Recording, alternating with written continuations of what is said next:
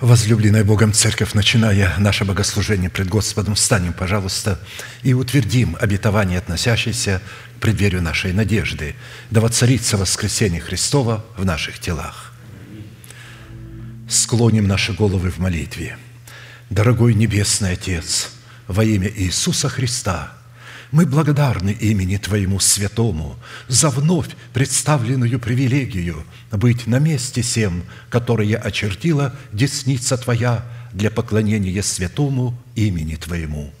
И ныне позволь наследию Твоему во имя крови завета подняться на вершины для нас недосягаемые и сокрушить всякое бремя и запинающий нас грех. Да будут прокляты в этом служении, как и прежде, все дела – дьявола, болезни, нищета, преждевременная смерть, демоническая зависимость, всевозможные страхи, депрессии, разрушение, косность, невежество – все это да отступит от шатров святого народа Твоего.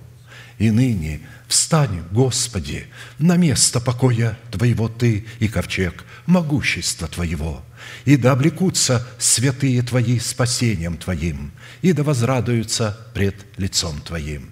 Дай нам больше от Духа Твоего, пропитай нас Духом Твоим святым, позволь нам найти светлое лицо Твое. Я представляю это служение в Твои божественные руки. Веди его рукою превознесенную. Великий Бог, Отец, Сын, Дух Святой. Аминь. Да благословит вас Господь, можете садиться. Евангелие Матфея, глава 5, стихи 45-48. «Да будете сынами Отца вашего Небесного, ибо Он повелевает солнцу своему восходить над злыми и добрыми и посылает дождь на праведных и неправедных. Итак, будьте совершенны, как совершен Отец ваш Небесный». Проповедь, которую я хочу продолжить, так и называется «Призванные к совершенству». Только те, кто облечется в совершенство, подобное тому совершенству, которым обладает Небесный Отец, получат в установленное Богом время нетленное тело, которое будет гарантией их восхищения, и затем будут восхищены в встретении Господу на небесах. И мы уже знаем, что быть совершенным, как совершен Небесный Отец, это благословлять сосуды милосердия и проклинать сосуды гнева. Проклинать означает не иметь какого-то внутри а вот этой э, ненависти, а проклятие или ненависть выражается в действии, не общаться с ними. Вот и все – Иногда люди думают, что это нужно внутри какую-то ненависть носить. Нет, вот, допустим, любить Бога – это означает не эмоцию какую-то иметь, а исполнять Его заповеди. Точно так, ненавидеть нечестивых и беззаконных людей, которые противятся истине, которые называют себя верующими, но в то же время противятся истине, искажают ее, это означает просто удаляться от них и не общаться с ними. Итак, это практически великая заповедь. Она является наследием святых всех времен и поколений и адресована на Христом сугубо или же исключительно только своим ученикам.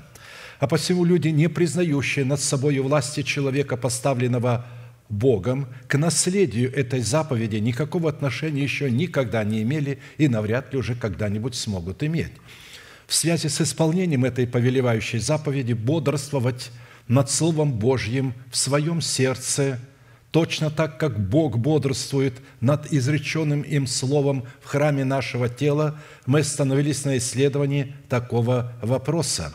Какие конкретные цели призвано преследовать праведность Божия, с которой мы призваны сотрудничать с нашим сердцем, потому что она находится в нашем сердце – а в частности на том, что назначение праведности Божией в нашем сердце, принятое нами в разбитых скрижалях завета, в которых мы в смерти Господа Иисуса законом умерли для закона, чтобы в новых скрижалях завета, знаменующих собою воскресение Христова, получить оправдание, дабы жить уже за умершего за нас и воскресшего. Как написано, Он умер за грехи наши, а воскрес для нашего оправдания. Оправдание мы можем получить только в учении о воскресении, а не в учении о смерти. А посему таким путем мы призваны обрести утверждение своего спасения в новых скрижалях завета – знаменующих собой воскресение Христова, чтобы дать Богу основание не прежним законом даровать нам обетование быть наследниками мира, но праведностью веры, подобно тому, как Он даровал сие обетование Аврааму или семени его. Ибо не законом даровано Аврааму или семени его обетование быть наследником мира, но праведностью веры. Римлянам 4.13. А посему завет мира в сердце воина молитвы – это результат послушания его веры, вере Божией в словах посланников Бога. Вера Божия – это информация, исходящая от благовествуемого нам Слова Божия. Вера от слышания. Это не эмоция, это информация. Наша вера – это послушание этой информации.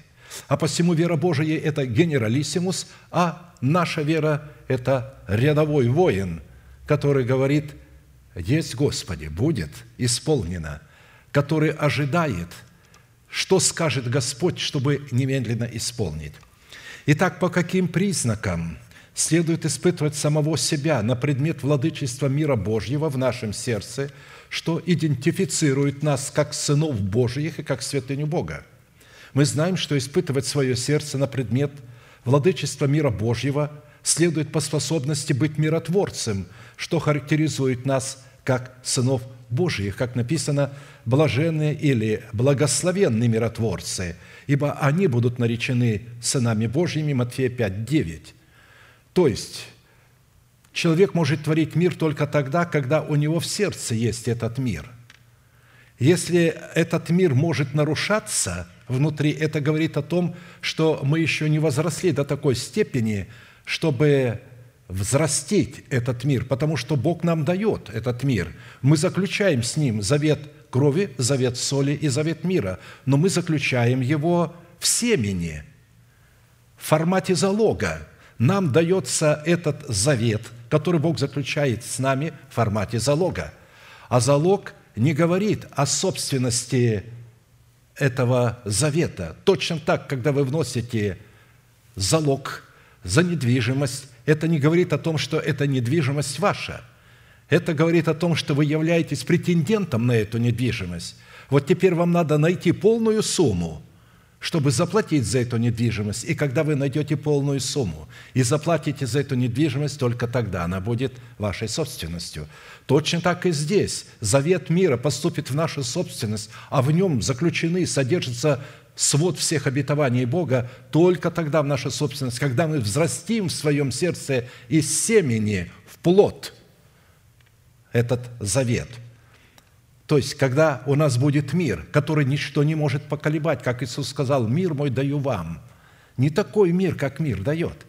И поэтому любые потрясения в нашей жизни, любые потери, любые утраты не могут поколебать этого мира. Напротив, чем больше будет потерь в этой земной жизни, чем больше будет гудеть гул и гром и сверкать молнии, тем сильнее будет являть себя этот мир в нашем сердце. Яснее будет, как мы говорим часто, чем темнее ночь, тем ярче звезды.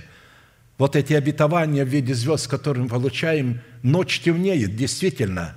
Буря разыгралась необыкновенная – над Церковью Божией, чтобы поглотить ее. И мы видим, в каком состоянии находится христианство. Масса грехов легализирована. Нет никакой святыни, нет ничего святого. Есть просто мертвые организации или скачущие, грохочущие непонятно чем и как христианство. И мы понимаем, что пришел конец. Но неужели не осталось на земле – веры Божией в этих людях осталось. Он сказал, не бойся, малое стадо. Это говорит о том, что осталось, просто мы об этом не знаем. Но есть малое стадо. Даже среди этих людей написано, у тебя есть несколько человек, которые не сквернили одежд своих. Они будут ходить со мною. Итак, шесть признаков, по которым нам следует судить о своей причастности к сынам мира, уже были предметом нашего исследования, и мы остановились на исследовании седьмого свойства или признака, по которому следует судить о своей причастности к сынам мира. Это по нашей способности облекать самого себя в святую или же в избирательную любовь Бога. Святая – это всегда избирательная. У Бога нет никакой толерантности. Он любит любящих Его и ненавидит ненавидящих Его. И поэтому Он светит солнцем на праведных в благоволение, а на неправедных сжигает их этим солнцем. Он посылает свои дожди, как написано, и они идут и изливают. Для одних это благоволение, а для других для наказания. И мы с вами свидетели, и в физическом мире это так происходит. Африка сжигается а, солнцем, потому что нигде, как там, столько много колдунов. Почти вся страна и все люди повержены в колдовство и в оккультность. А посмотрите, дожди, что вытворяют с людьми. Там, где никогда не было дождей, вдруг начинают ливни идти. Там, где никогда не было снега, выпадает снег. Все, все меняется, все шатается. Ученые пытаются прогнозировать, что это такое происходит, почему это с землей такое происходит. Загляните в книгу пророка Исаии и узнаете, почему – Написано, шатается земля, как пьяная, потому что беззаконие ее востяготели на ней. Она упадет и более не станет. Земля приготовлена истреблению огню на день суда. А для вас, говорит, благоговеющие пред именем моим, зайдет солнце правды и исцеление в лучах его, и вы выйдете и взыграете, как тельцы упитанные». Более же всего облекитесь в любовь, которая есть совокупность совершенства, и да владычествует в сердцах ваших мир Божий, которому вы и призваны в одном теле, и будьте дружелюбны. И будьте дружелюбны. Если нет дружелюбия, а, то значит нет и любви Божией. Это потрясающе, но это именно так. Не надо подменять любовь вежливой улыбкой.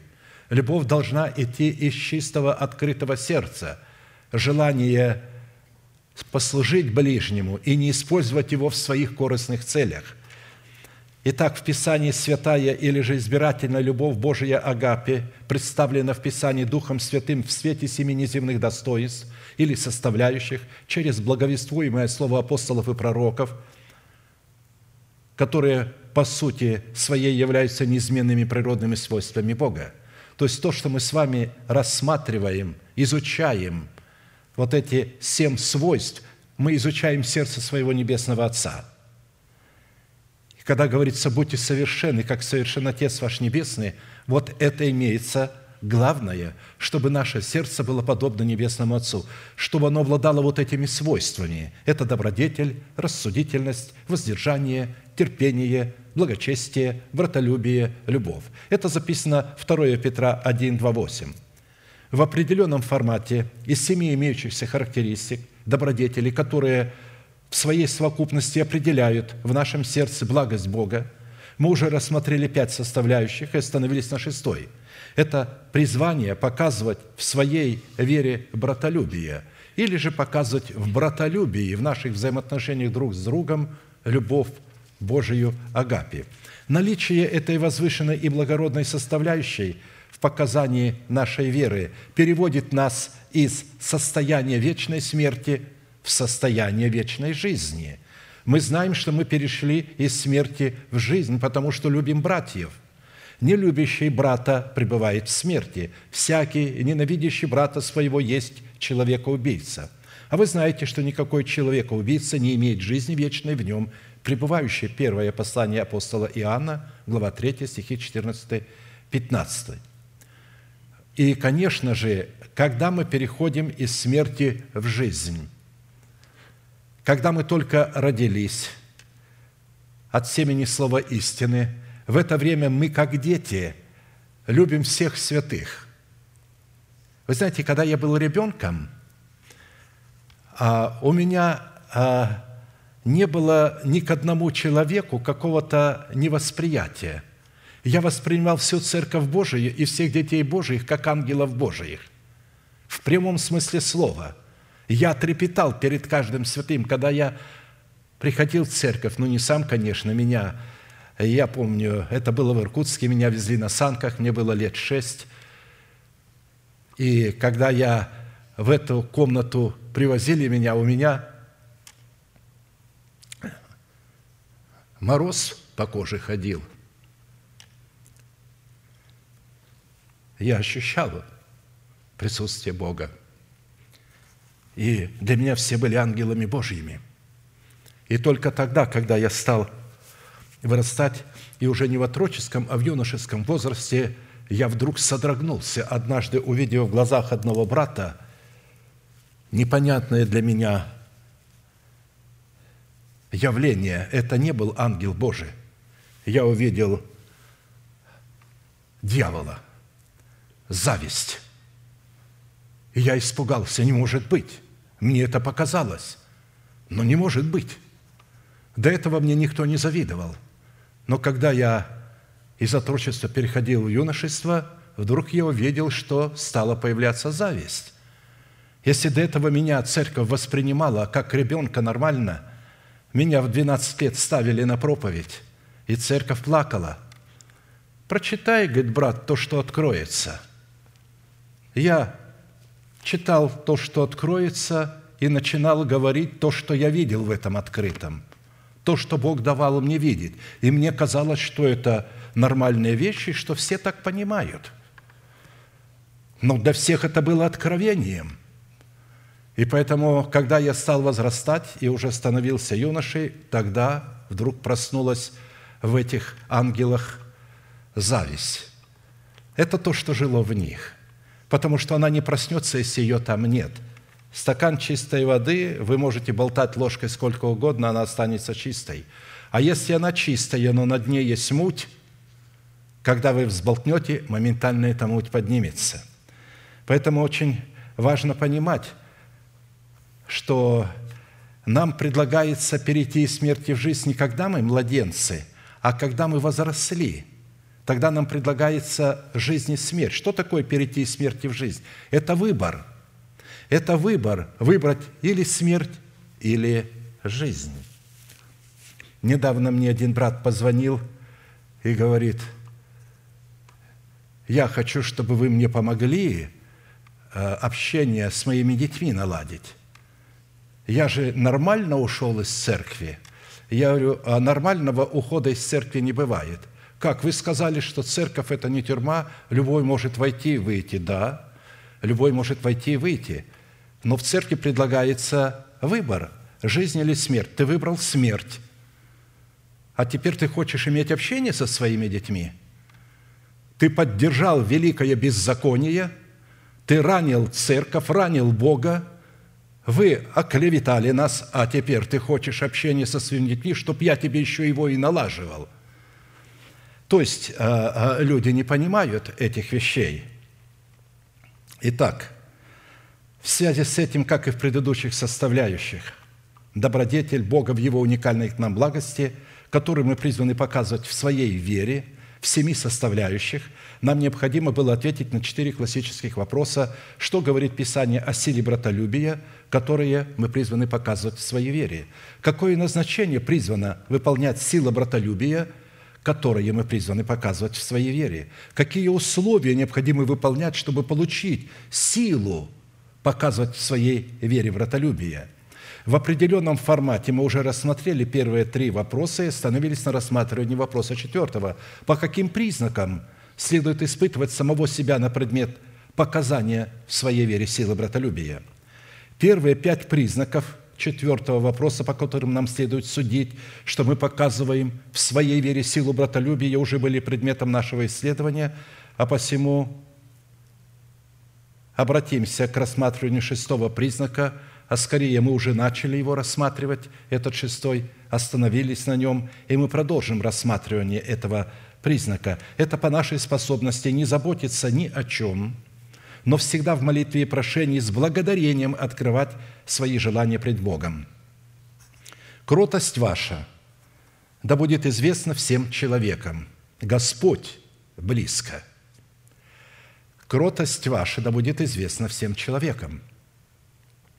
ничто не является таким светом в человеке для этого мира, как кротость.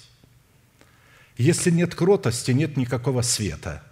Мы уже не светим, а мы коптим. Мы коптим духовную атмосферу, и люди не могут видеть Бога. Поэтому кротость ваша да будет известна всем человекам. Почему? Господь близко. Вы должны, или мы с вами должны взрастить в себе эту кротость. И далее, не заботьтесь ни о чем, но всегда в молитве и прошении с благодарением открывайте свои желания пред Богом, и мир Божий, о котором мы с вами говорим, и мир Божий, который превыше всякого ума, соблюдет сердца ваши и помышления ваши во Христе Иисусе.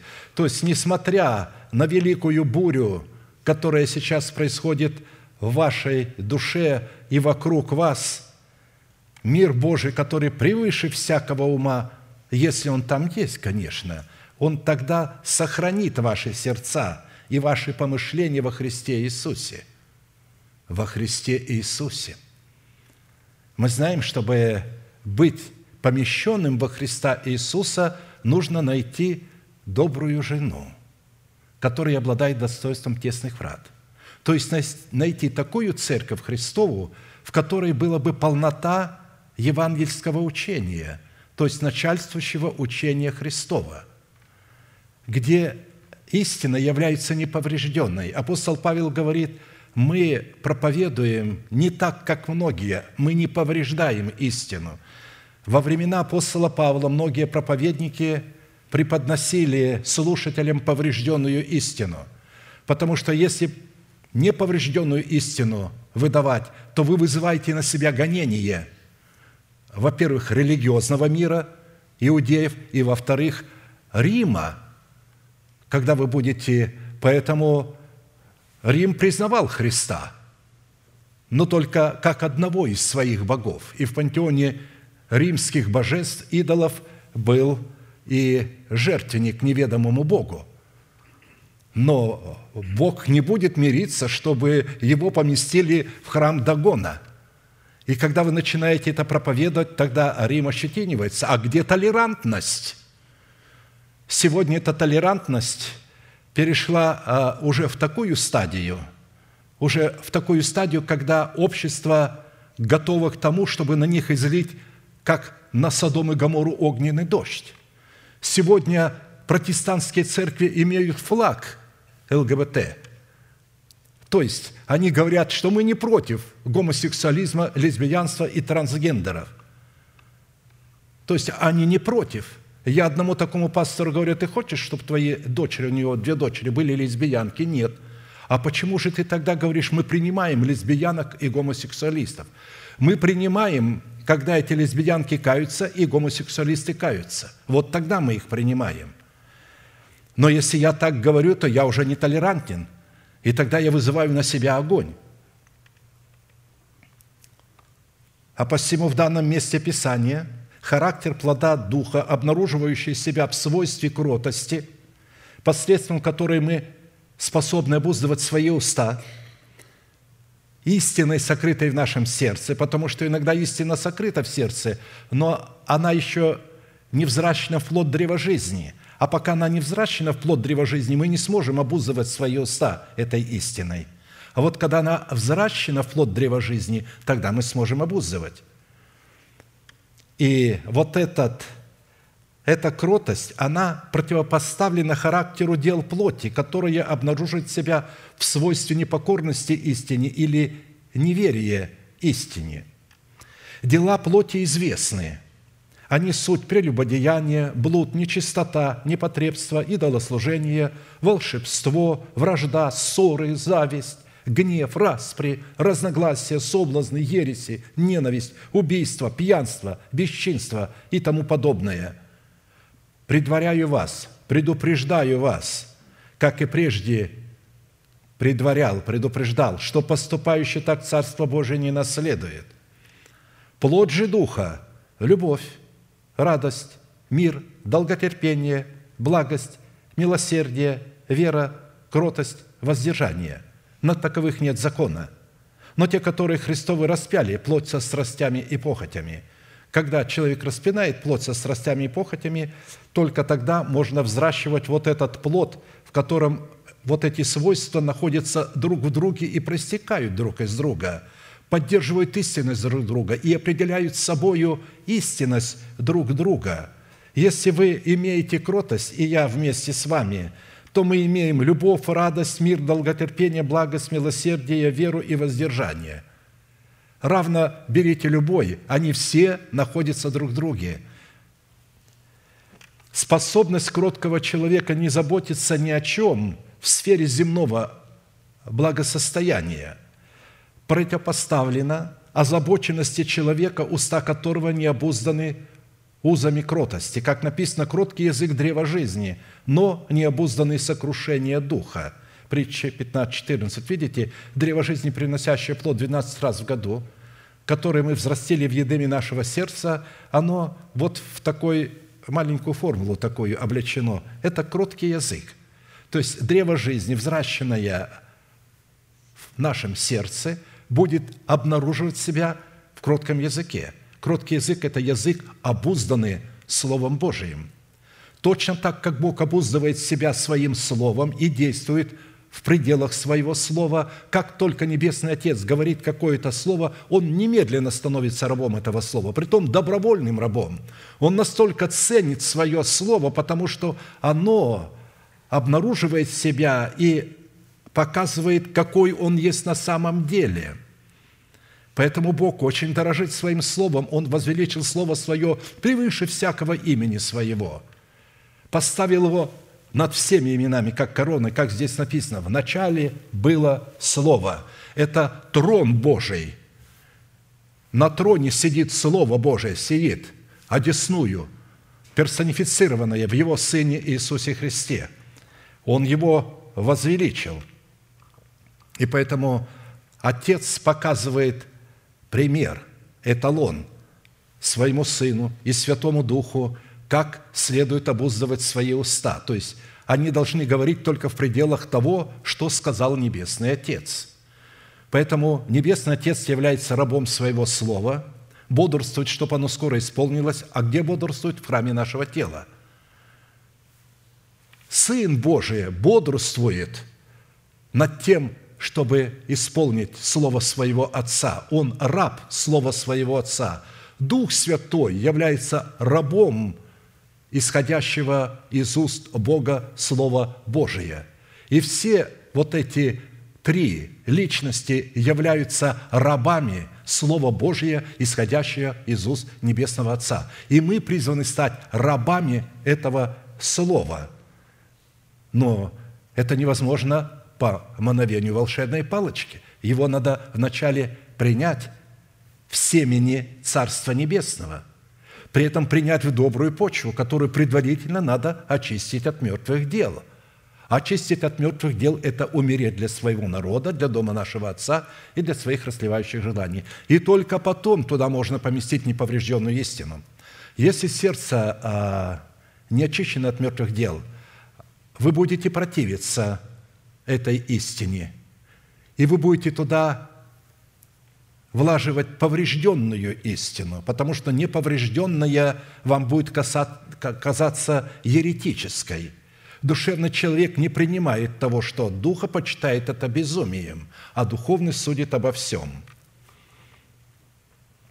Озабоченность, забота, ведущая к сокрушению духа – это генетические узы страха, переданные нам через суетное семя отцов по плоти, которыми мы связаны по той причине, что не взрастили в почве своего доброго сердца древо жизни в достоинстве плода кротости, которым мы могли бы обуздать свои уста, по обузданности которых следует судить о показании в своей вере силы братолюбия.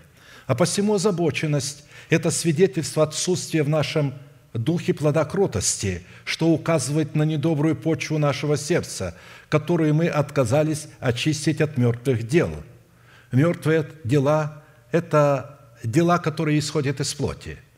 Это практика даров Святого Духа, это евангелизация, это молитва, это песнопение, это проповедь, Но если это исходит из плоти, источником является плоть, то это мертвые дела. И самое поразительное, что такая озабоченность возводится душевными людьми в некое проявление духовности. Это наглядно можно наблюдать, если сопоставить смысл, содержащийся в этих двух словах «забота» и «кротость», которые противоположны друг другу как по своему характеру, так и по своему происхождению. Забота, обнаруживающая себя в озабоченности, означает непослушание, непокорность. Речь идет о непокорности, непослушании благовествуемому Слову, неверие, неповиновение вере Божией, необузданность языка уздою кротости, оккультность, жестокосердие, сеть лукавого, путь к смерти. Вот что такое забота, которая обнаруживает себя в озабоченности. А теперь посмотрите противоположное ему. Кротость, которая обнаруживает себя в обузданности языка Словом Божиим. Это древо жизни – это послушание нашей веры, вере Божией. Это мудрость, крепость, твердость, сила. Это упование на Бога и на Его Слово. Это милосердие к сосудам милосердия. Это сострадание к сосудам милосердия. Это сети Царства Небесного, в которые мы себя уловили путем исповедания веры Божией, которую поместили в свое сердце. Потому что мы улавливаем себя своими словами, которые мы исповедуем. Если мы исповедуем истину поврежденную, мы улавливаем себя в сети лукавого. А если исповедуем неповрежденную истину, мы улавливаем себя в сети Царства Небесного. Итак, забота в проявлении непокорности и непослушания порядку в теле Христовом относит человека к категории душевных беззаконных людей, которые противятся истине благовествуемого слова и пытаются облечь дела плоти в одеяние псевдоблагочестия, в то время как кротость сердца, которая обнаруживает себя в кротких устах, обуздывающих себя Словом Божиим, это определение плода Духа, которое свидетельствует о наличии взращивания в духе человека древа жизни – Кроткий язык древа жизни, но не обузданный сокрушение духа. Притча 15.14. Наличие в человеке плода кротости – это свидетельство того, что данный человек облечен в достоинство ученика Христова, что дает ему способность противостоять словам, исходящим из собственной плоти, в пользу того, чтобы открывать свои уста для исповедания веры Божией, пребывающей в его сердце – Придите ко мне все труждающиеся и обремененные, и я успокою вас. Возьмите иго мое на себя и научитесь от меня, ибо я кроток и смирен сердцем, и найдете покой душам вашим, ибо иго мое благо и бремя мое легко». Матфея 11, 28, 30. Это прямая речь Христа. В то время как наличие в душе человека озабоченности – это свидетельство, которое обнаруживает в человеке дела его плоти. А таких людей следует удаляться, чтобы не утратить того, над чем мы трудились, чтобы наследовать Царство Небесное в плоде древа жизни, взращенного нами в едеме нашего сердца. Знай же, что в последние дни наступят времена тяжкие, ибо люди будут самолюбивы. Речь идет о людях в церкви.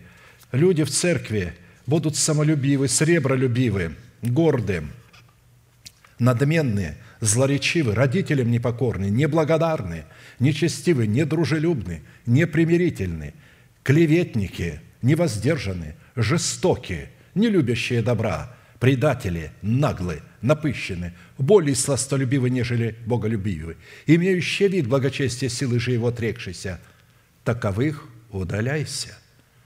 Видите, если толерантная любовь была, было бы сказано, вы должны их любить. Вы должны им показать любовь Христову, свет. Таким свет бесполезно показывать. Они уже облеклись в тьму. Свет можно показывать этому миру, потому что он не знает, что такое Бог, что такое святость. А эти люди в церкви, они знали, они были святыми, а потом узаконили для себя неповрежденную истину, ввели грех, что это не грех, все можно делать понемножку в меру – то есть они говорят, даже духовному человеку можно и прелюбодействовать. Я от одного знаменитого харизматического лидера слышал, что он говорит, а харизматический пастор такого уровня, как он, может иметь любовниц. Авраам же имел жен, а почему, говорит, я не могу иметь? Чего вы меня обличаете? Что э, мои секретарши одновременно являются моими. Они не любовницы, они мои жены. То есть вот дойти до такого маразма, и тем не менее, э, некоторые люди, когда этот человек жмет им руку, они не моют ее потом несколько дней. Такая почесть. Не хочу называть по именам, чтобы возвеличивать этих людей. Но хочу сказать только одно.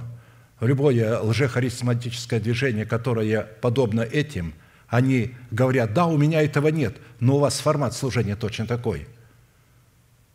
Ваш служитель, как обезьяна, бегает по сцене и кричит что-то. Скажи это, эй, ты скажи то.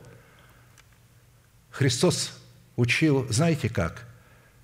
Сел, сел и учил. Вы знаете, а учение невозможно передавать стоя. Я все время стоял за кафедрой, и постоянно Дух Святой мне говорил, ты должен сесть, потому что учитель не должен стоять, он должен сидеть. Сидеть означает царствовать. Бог сидит на престоле своем и оттуда говорит. Поэтому ты должен сесть и говорить Слово Божие, сидя, чтобы чувствовалась царственность моего Слова. А что с вашим пастором случилось? Он что, заболел, что он сел? Нет, он исцелился, поэтому и сел. Итак, мы сейчас прочитали «Таковых удаляйся», это портрет, это характеристика озабоченных людей в церкви, которые отказываются признавать себя связанными цепями своих расслевающих желаний. Они говорят, нет, у меня этого нету. Они облекают эти нечистые желания в одеяние псевдоблагочестия, чтобы не утратить своей значимости и своего самомнения. При этом следует обратить внимание, что при определенных обстоятельствах иногда и глупец, когда молчит, может показаться мудрым и затворяющим уста свои благоразумным – мы имеем в виду, иногда он может показаться кротким, молчит, как будто бы обузывает. Но он молчит, потому что он не знает, что говорить. Потому и молчит. Разумный воздержан в словах своих, и благоразумный хладнокровен. И глупец, когда молчит, может показаться мудрым, и затворяющий уста свои может показаться благоразумным. Так что на самом деле это не всегда так – Итак, чтобы определить в себе наличие кротости, которая обнаруживает себя в уповании на Бога и на Его Слово, в ожидании явления спасения для нашего тела, нам необходимо в братолюбии обратить внимание на одну фразу в разбираемом нами признаке, по которому можно отличать кротость от необузданности и благоразумие от глупости – это по нашей способности открывать свои желания пред Богом в молитве и прошении с благодарением, которые по своему свойству являются на самом деле желаниями Бога, волей Бога. Не нашими желаниями, а желаниями Бога, которое стало нашим желанием. Как мы поем, чтобы воля Твоя стала волей моей. Петь можно, но мы часто навязываем Богу свою волю и говорим, Господи, я так хочу, или Господи, здесь же написано – но Бог не будет исполнять то, что здесь написано. Он будет исполнять то, что написано в сердце. То, что написано в сердце. Итак, чтобы узнать, каким образом определять кротость и отделять ее от необузданности – но всегда в молитве и прошении с благодарением открывайте свои желания пред Богом. Более точная версия этого перевода будет звучать так. Но всегда в молитве и прошении с благодарением открывайте желание исполнить волю Божию, в которой сокрыто наше предназначение и призвание. В воле Божией сокрыто наше предназначение и призвание. Мы должны молиться о том, чтобы исполнить волю Божию, чтобы исполнить свое призвание. Наше призвание состоит в совлечении ветхого человека с делами его, по-живому содрать его с себя, обновить свое мышление духом своего ума и затем уже обновленным мышлением начать процесс облекать себя в нового человека – исповедовать веру Божию, находящуюся в нашем сердце, сокрытую в нашем сердце, вот эту неповрежденную истину, и вот этими словами мы будем облекать себя. И когда придет установленное Богом время, наши тела внезапно сделаются нетленными за счет вот тех слов, которые мы с вами сейчас говорим и исповедуем. Благодарение за обетование, положенное Богом на наш счет во Христе Иисусе, который мы сокрыли в своем сердце, чтобы исполнить волю Божию, в которой сокрыто наше призвание. Это формат такой хвалы, в которой мы, повинуясь своей верой и вере Божией, почитаем себя мертвыми для греха, живыми же для Бога, называя несуществующую державу нетления в нашем теле как существующую. То есть хвалить Бога за то, что еще нет в видимом мире – ведь вера всегда смотрит на то, чего еще нет. Она устремлена на будущее. Она не э, говорит и не смотрит на то, что уже произошло. Когда люди говорят, я вам расскажу, что со мною Бог сотворил вот тогда. Я говорю, нет, расскажи, что с тобою Бог думает сотворить. Расскажи мне будущее. Расскажи мне, что тебе Бог открыл.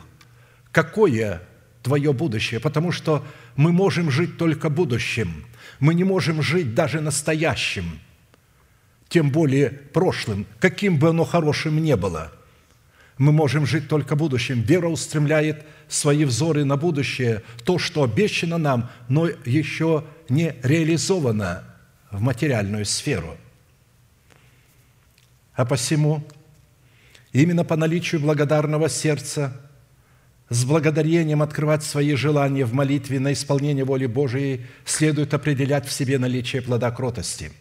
Приносить Богу в жертву хвалу на практике означает почитать себя мертвым для греха, живым же для Бога, называя несуществующую державу нетления как существующую, или же несуществующее наследие Христова как существующее, которое готово открыться для нас – оно сокрыто для, на небесах, пишет апостол Петр, и в последнее время готово открыться для нас.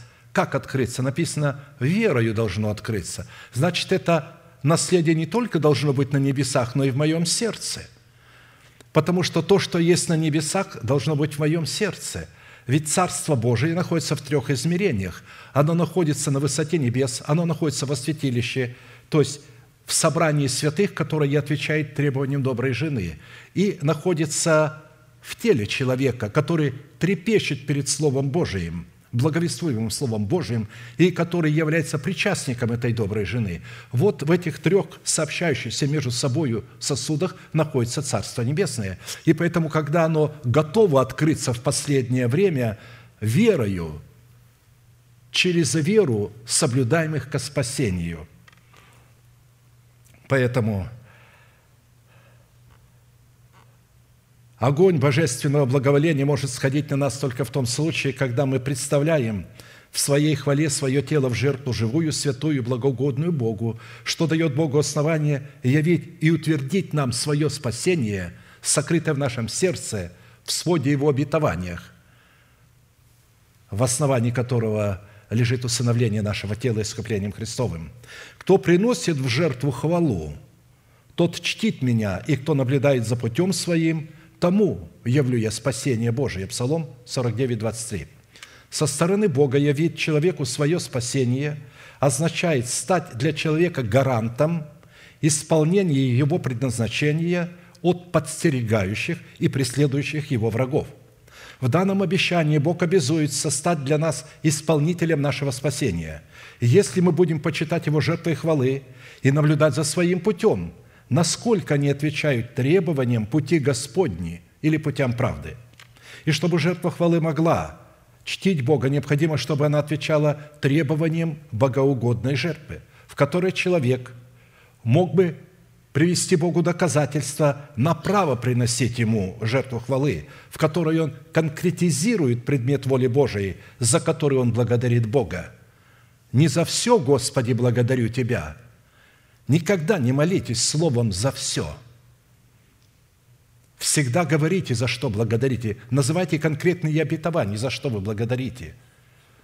Начните сказать, «Господи, благодарю Тебя за то, что Ты мой Бог, а я Твоя дочь, я Твой сын». Благодарю Тебя, что Ты являешься моим спасением. Благодарю Тебя за державу нетления в моем теле. Благодарю Тебя за моих детей, за спасение моих детей. Благодарите Бога за спасение ваших детей, которые не находятся с вами, потому что Бог судит ваших детей не потому, как они относятся к истине и где они находятся – а потому как вы относитесь к истине. Если вы относитесь к истине правильно и взрастите семя спасения в плод спасения, вот тогда есть гарантия, что дом ваш, ваши дети будут спасены. У Бога достаточно сил, чтобы поставить их в такое положение, открыться им так, чтобы они преклонились пред Ним – я знаю, когда Бог открывается человеку, он моментально меняет свои приоритеты, свои желания. И то, что было для него а, преимуществом, становится ничем. Апостол Павел сказал, я, то, что было преимуществом для меня, я от всего отказался и почитаю эти преимущества за ссор ради познания Иисуса Христа, Господа моего.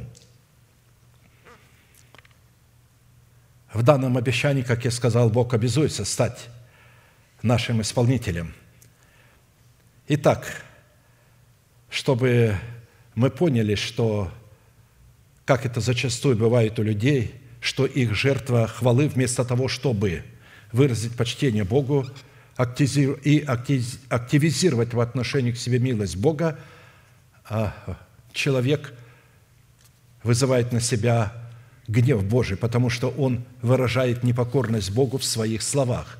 Он берет слова из Писания – и приводит Богу, «Господи, я исповедую Твое Слово, да будет оно исполнено для меня». И тогда он вызывает на себя гнев Божий, потому что Бог гневается, когда ему берут и говорят, вот Твое Слово, здесь написано, написано Ты написал. Бог говорит, я бодрствую в храме моего тела над моим Словом. Не вот здесь я бодрствую, а вот здесь я бодрствую. Ибо Ты возвеличил Слово Твое в храме своем превыше всякого имени своего, в храме своем, а храм Его вы, я, вы, все мы вместе являемся храмом Святого Духа. И если являемся, если мы устроили свое тело, когда человек рождается от Бога, он не является храмом Святого Духа. Чтобы являться храмом Святого Духа, нужно выйти из младенчества. Являться храмом Святого Духа – это быть водимым Святым Духом. Это поставить себя в зависимость от Святого Духа. Ну как может водиться Святым Духом душевный человек, если он противится духовному, почитает это безумием? Как могут младенцы во Христе водиться Святым Духом, если они колеблются и увлекаются всяким ветром учения, за которым стоят разные люди, говорящие, что они Мессия, то есть, ну, посланники Бога, что их Бог послал – в то время, когда их никто не посылал. Иногда они сами себя послали, иногда, правда, дух обольщения их послал через какой-то сон, пророчество какое-то ложное. Иногда его выбрали путем голосования. Но а, это не тот вариант. Хорошо.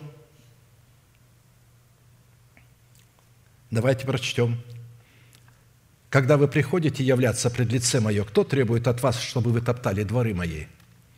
Не носите больше даров тщетных, курение отвратительно для Меня». То есть почему Бог обращается к людям, которые приносят десятины, приношения, а, а, говорит, курение отвратительно. Новомесячие и суббот, праздничек, собраний не могу терпеть. Они а, исполняют субботу, они праздники исполняют, а он говорит, а я их не могу терпеть. Беззаконие и празднование, вот что он называет это. Новомесячие ваши и праздники ваши ненавидит душа моя, а не бремя для меня. То есть почему? Да потому что это не праздники Божьи, это их праздники стали. Ведь это праздники Господни, это суббота Господня. А она у них стала их субботой, их праздником. Это праздник для их тела, а они его должны праздновать как праздник Господень, как субботу Господню. И поэтому он говорит, они бремя для меня, мне тяжело нести их. И когда вы простираете руки ваши, я закрываю от вас очи мои. И когда вы умножаете моления ваши, я не слышу. Ваши руки полны крови. То есть, что такое а, убийца? Всякий ненавидящий брата своего человека убийца. Вы ненавидите друг друга, ваши руки полны крови. Омойтесь, очиститесь, удалите злые деяния ваши от очей моих. То есть, простите друг друга, снизойдите к друг другу, омойте руки ваши от этой крови, перестаньте делать зло, научитесь делать добро, ищите правды, спасайте угнетенного, защищайте сироту, вступайтесь за вдову, тогда придите и рассудим, говорит Господь. Если будут грехи ваши, как багряное, как снег убелю, если будут красны, как пурпур, как волну убелю, если захотите и послушайте, то будете вкушать благо земли. Если же отречетесь и будете упорствовать, то меч пожрет вас, ибо уста Господни изрекли это». Учитывая важность дисциплины хвалы, которая номинальным христианам возведена сегодня в ранг прославления, оторваны от так называемого ими поклонения. То есть они вначале а, а, беснуются, потому что песни прославления – это хип-хоп, рок, где а, рога ставят, пошел вперед, а, орут, кричат, а потом песни прославления – покачивание и все. Это песни прославления, ой, песни поклонения. Но а, а практически в Писании а, песни прославления не оторваны от песни поклонения. Это одно и то же. Песня, которая прославляет Бога, и там нет поклонения, она не может прославлять Бога. И поклонение, в котором не прославляется Бог, тоже не может являться поклонением. Поэтому у них это все оторвано друг от друга, в котором то есть а, вот в поклонении у них отсутствует элемент святости, обусловленный принесением самого себя в жертву. Такая хвала по пророчествам пророка Исаии не воспринимается Богом. А поэтому, чтобы не огорчать Бога своей хвалой, нам необходимо будет вспомнить, какими критериями определяется в Писании сущность и статус легитимности хвалы, которую Писание называет хвалою подобающей, призванной являться атмосферой братолюбия и признаком братолюбия. По этой хвале мы должны определять, что у нас есть братолюбие. А эта хвала является признаком нашей кротости, наших кротких уст. То есть потому что хвала – это то, что мы обуздали уста свои Словом Божьим. Мы исповедуем Слово Божие, неповрежденную истину. Это кротость уст выдает их. Во-вторых, какое назначение призвано выполнять подобающая хвала в поклонении Богу, по признаку которой следует судить, что мы показываем в своей вере силу братолюбия.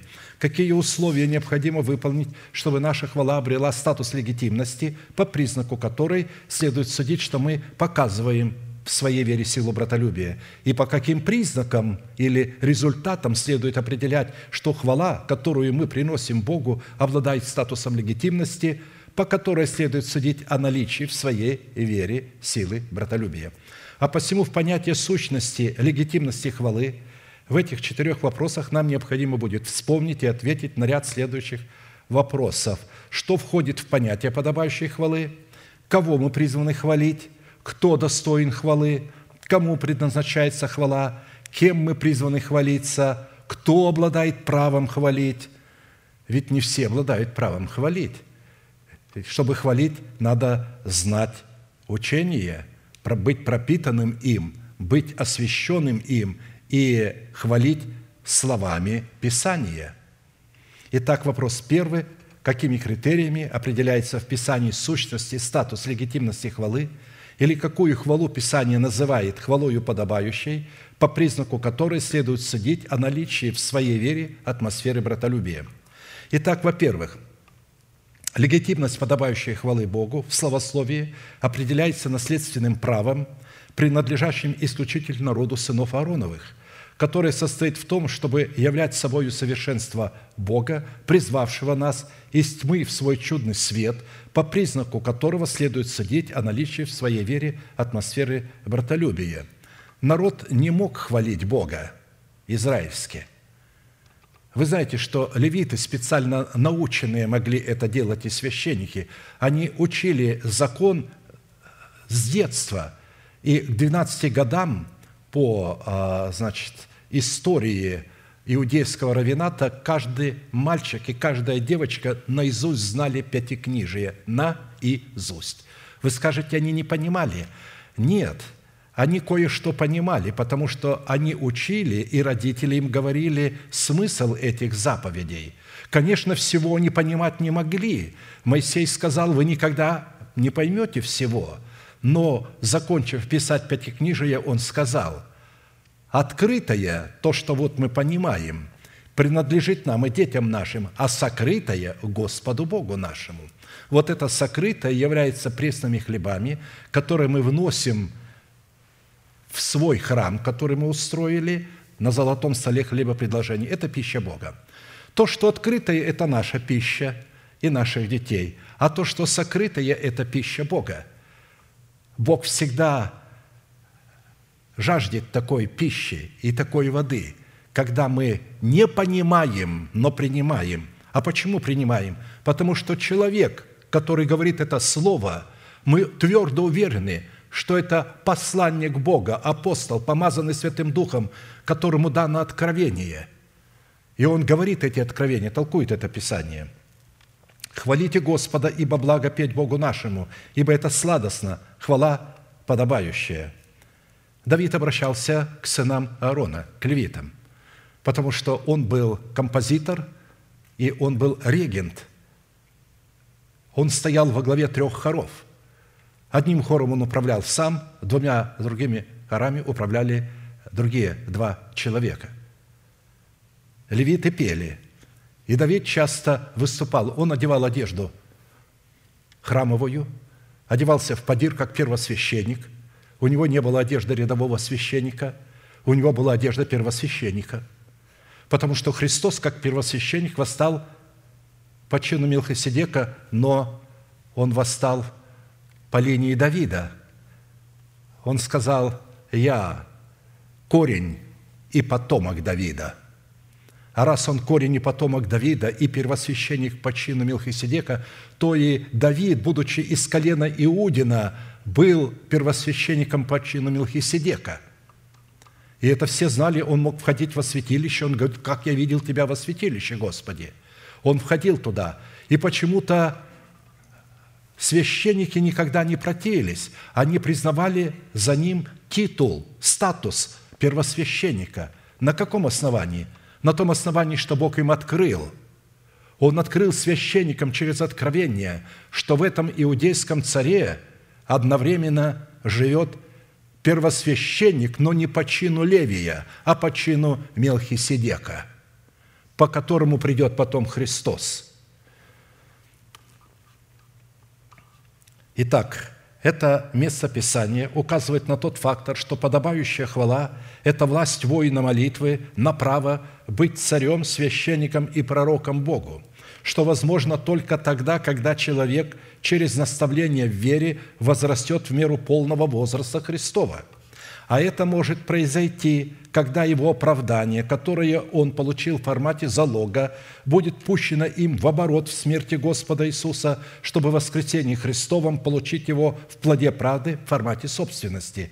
Радуйтесь, праведные Господи, правым прилично словословить. Прилично словословить – только правым сердцем. Остальным неприлично словословить. А посему само по себе слово «хвалить» относится только к Богу, к Слову Бога и к делам Бога. Именно в Писании слово «хвалить». Потому что в других э, словарях слово «хвалить» вы можете хвалить вашу дочь, вашего сына, вашего мужа, вашу жену, э, кого угодно. Но Слово Божие, когда говорит «хвалить», оно там имеет в виду только хвалить Бога и восхвалять дела Божии. На иврите это слово означает чтить, почитать, славить по отношению Бога, славословить, восхвалять, прославлять Бога, благодарить Бога, быть благодарным Богу, сиять, излучать свет, светиться от слово, которое сокрыто в вашем сердце. Когда же речь заходит о конкретной хвале, в которой восхваляется Бог и власть на право хвалить Бога, то слово «хвалить» на иврите означает представлять доказательства на право возносить хвалу, перечислять имена и титулы Бога. Вот как Давид это делает, как мы э, в пятницу все вместе провозглашаем «Господи, Ты крепость моя! Господи, Ты твердыня моя! Господи, Ты избавитель мой! Господи, Ты прибежище мое! Господи, Ты скала моя!» и так далее, и так далее. То есть, что мы делаем? Мы перечисляем имена и титулы Бога, и это является хвалой. Не просто хвалить. Изучите имена Бога, изучите Его титулы и хвалите Бога, кем Он является для вас, что Он сделал для вас, кем вы приходите для Него – тогда это будет подобающая хвала, потому что вы будете выносить это из сердца. Вначале внесите это в сердце, а потом выносите в ваших устах. Перечислять совершенные дела Бога, благодарить Бога за совершенные им дела в вашей жизни и в жизни своего народа, от Адама начиная – хвалиться Богом и уповать на Бога, доверять Богу и не покидать своего места в теле Христовом, быть верным своему призванию, которое состоит в усыновлении нашего тела искуплением Христовым, изучать и восполнять желание Бога, не то, что я хочу, а то, что хочет Он. В силу этого смысл, заложенный в определение хвалы, это выражение основ, основополагающей дисциплины Духа – которая является многогранной, многозначной и многофункциональной в формате непрестанной хвалы Богу. Итак, будем через Него, то есть через Иисуса Христа, непрестанно приносить Богу жертву хвалы, то есть плод уст, прославляющих имя Его, Евреям 13:15. Обратите внимание, здесь говорится о иерархии, во-первых. Будем постоянно через Него, через Иисуса Христа приносить Богу жертву хвалы. Мы не можем напрямую хвалить Бога. Мы не можем просто обращаться ко Христу и к Святому Духу. Это запрещено, это нарушение иерархии, порядка. Потому что мы должны обращаться к Богу, потому что Он глава, Небесный Отец, но обращаться к Нему через Христа – и когда мы обращаемся к Нему через Христа Иисуса и приносим плод через Него, через Христа, благодарю Тебя, Отец Небесный, за Сына Твоего Иисуса Христа, в котором и через которого я могу славить Тебя за то, что Ты сделал с душою моею. Ты избавил меня от брака тьмы. Ты разрушил державу смерти в моем теле. Ты воздвиг в теле моем державу нетления. Вот когда такая хвала идет Богу, и когда вы так начинаете молиться, это моментально облекает вас в силу Святого Духа. Дух Святой немедленно приходит на такую молитву и облекает ее своей силою, и берет ее к Богу, и возвращает ответ Бога. Итак, смысл, заложенный в определении хвалы, это выражение, как я сказал, основа полагающей дисциплины Духа. Когда речь заходит о том, что непрестанная хвала Богу призвана приноситься в формате жертвы, то из этого следует, что хвала может приноситься особым человеком на особом месте и в особом порядке или же в соответствии определенного устава. То есть она приносится священником на территории храма и в соответствии устава, как должна приноситься жертва – а посему сам вопрос, кому предназначается хвала, не риторический, хотя у нас у всех есть ответ, ну, разумеется, Богу. Но часто люди хвалят Бога, а на самом деле в это время выпячивают самих себя. Вот что такое хор? Это когда группа людей поет так, чтобы ни один голос не выделился – а вот когда какой-то голос выделяется, он себя выпячивает. Он хочет показать, что у него сила голоса красивее и лучше, чем рядом. Он не подходит для пения в хоре. В хоре поют так. Каждый человек должен петь так, чтобы слышать другого. Тогда будет баланс, гармония. Как только кто-то выделился, дисгармония, нарушение гармонии. чтобы мы поняли, какая хвала Богу возносится. Это гармония, когда сильный не возвышается над слабым, а служит слабому, приходит ему на помощь. Он поднимает его до своего уровня, и все выравнивается. Однако, кого мы подразумеваем под Богом, кого мы называем Богом, которому предназначается наша хвала, и какой призвана быть наша хвала, мало кому известно. Если бы у нас всех было бы одно понимание, кто такой Бог, то мы не имели бы на сегодня дремучие джунгли всевозможных религиозных сект и конфессий, исключающих друг друга и враждующих друг с другом.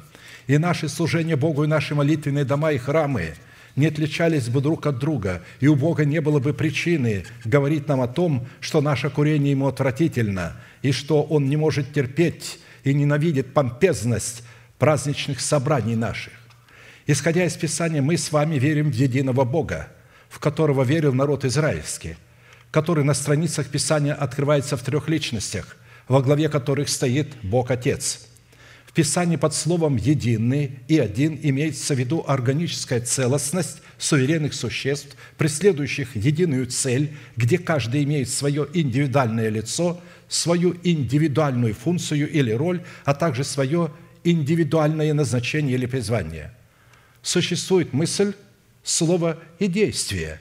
Обратили внимание, три функции – мысль, слово, действие. Эти три определения выражают некую целостность и некое единение, которые, несмотря на три различные проявления функции, вполне соответствуют определению «един» или «один», потому что мысль выражает себя в слове, а слово выражает себя в действии. Слово вытекает из мысли, действие вытекает из слова, или же слово производит действие. В этих трех определениях – в трех действиях как раз и сокрыты функции Отца, функции Сына и функции Святого Духа. Роль Отца выражает себя в функции мысли. Роль Сына выражает себя в функции Слова, которое отзвучивает эту мысль, открывает с собою мысль Бога, представляет Бога. В то время как роль Святого Духа выражает себя в действии функции – которая исполняет это слово. «И сказал Бог, да будет свет, и Дух Святой производит свет». Только уже из такой расстановки функций следует, что в молитве следует обращаться к главному лицу, то есть к Отцу, которого представляет и от которого исходят два последующих лица – Бог Сын и Бог Святой Дух. И если чего попросите у Отца во имя Мое, то сделаю. Да прославится Отец в Сыне – если чего попросите во имя Мое, я то сделаю». Обратите внимание, в такой короткой фразе он дважды говорит о том, чтобы не просили у него ничего напрямую, а чтобы обращались к Отцу в Его имя. Как Сын, так и Святой Дух – это ходатаи или посредники между мыслью и словом и приведением этого слова в исполнение – Однако, несмотря на то, что Святой Дух ходатайствует пред Богом за нас и с нами, ходатайство Сына ставится во главу, потому что Святой Дух исходит не от самого себя, а из того, что говорил Сын. Ибо един Бог, единый посредник между Богом и человеком, человек Христос Иисус. 1 Тимофея 2,5. Когда я слышу, когда люди молятся высокопарно Бог Авраама, Бог Исаака – Бог Иакова и наш Бог. Так любил молиться один нечестивец, который оставил наше служение. Вы помните? Я все время вздрагивал, думаю, неужели он не слышит, как я молюсь? Он намеренно хотел показать, он не хотел молиться этой молитвой, потому что если он будет этой молитвой молиться, он будет подражать мне. Он не хотел мне подражать, он хотел свое и представлял ложь. Ведь Христос прямо сказал – евреям сказал, ученикам своим, апостолам, которые должны были передать это, что они должны молиться Отцу, обращаться к Отцу во имя Иисуса Христа. Господи, научи нас молиться. Отче наш, сущий на небесах, да святится имя Твое, да придет царствие Твое. То есть он научил, а потом говорит, это образец молитвы, но вы должны молиться этой молитвой мое имя употребляя в это время. Я говорил как-то, а, образ такой представлял. Человек приходит в паспортный стол, и ему дают заполнить бланк на получение паспорта. В бланке написано, как заполнить, образец. Иванов Иван Иванович, 16 -го года рождения, родился там где-то в Якутии и так далее. А это пришел молодой человек, ему 18 лет, родился в Москве.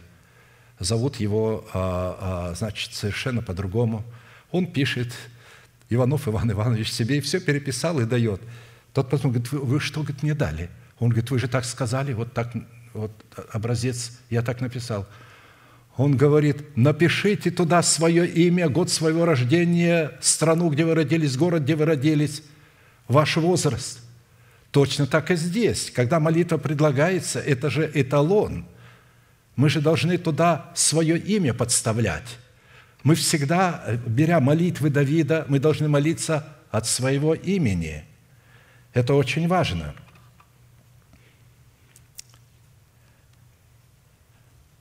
Учитывая, что Сын Божий Иисус Христос является посредником между нами и Своим Небесным Отцом, а Святой Дух является силой, дающей или делающей наше ходатайство легитимным, нам следует в наших молитвах всегда обращаться к Богу как к своему Небесному Отцу через Иисуса Христа – не вы меня избрали, а я вас избрал и поставил, чтобы вы шли и приносили плод, и чтобы плод ваш пребывал, дабы чего не попросите у Отца во имя Мое. Во имя Мое Он дал вам. Нарушение этого правового принципа дискредитирует наше право на молитву и возбуждает против молящегося гнев Бога – я много раз наблюдал подобную вакханалию религиозную, в которой лидеры харизматических собраний призывали народ посылать Иисусу воздушные поцелуи в знак любви к Иисусу.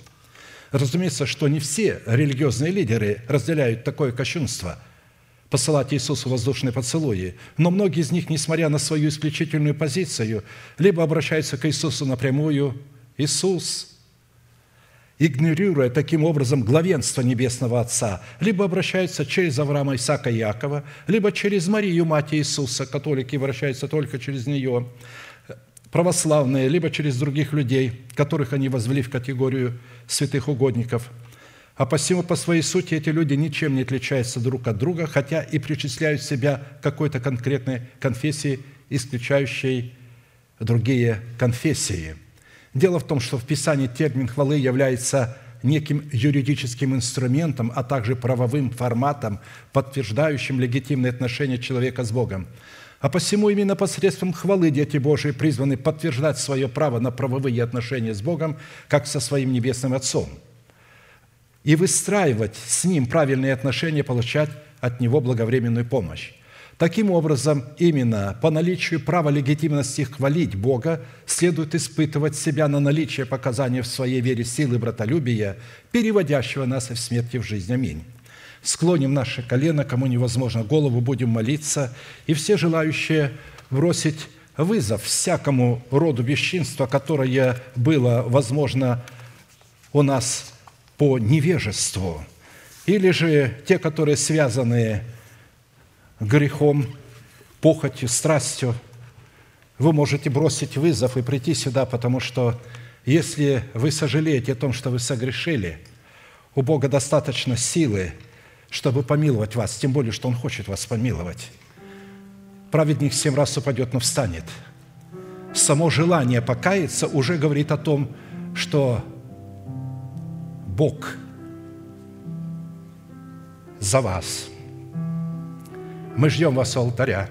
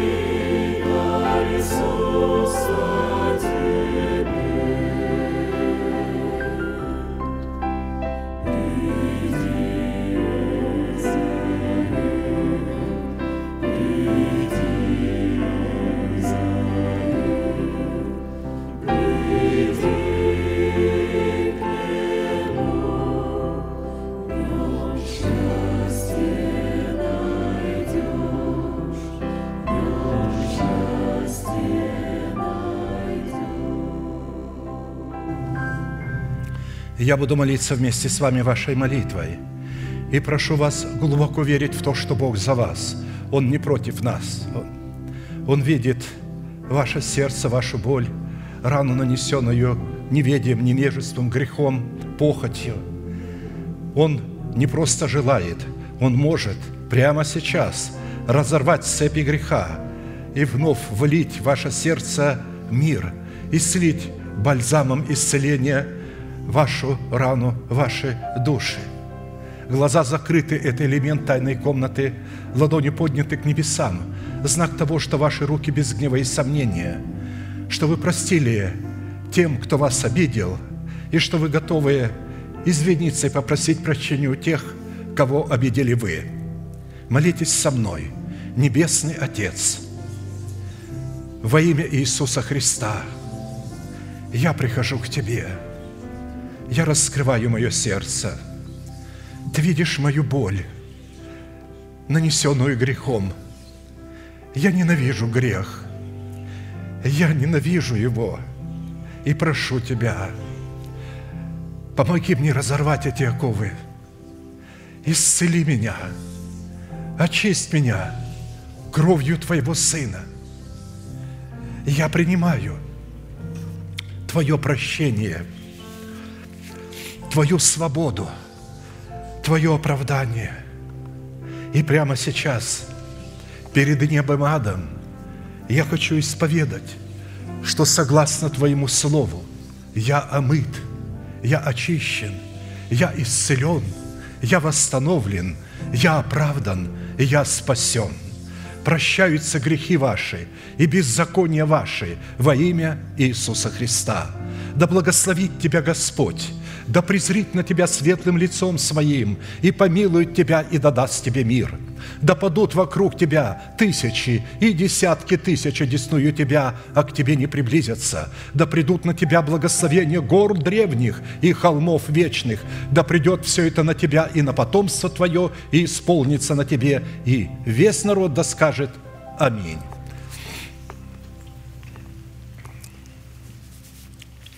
Благословен Бог, бодрствующий в храме нашего тела над Словом, которое мы сокрыли в своем сердце.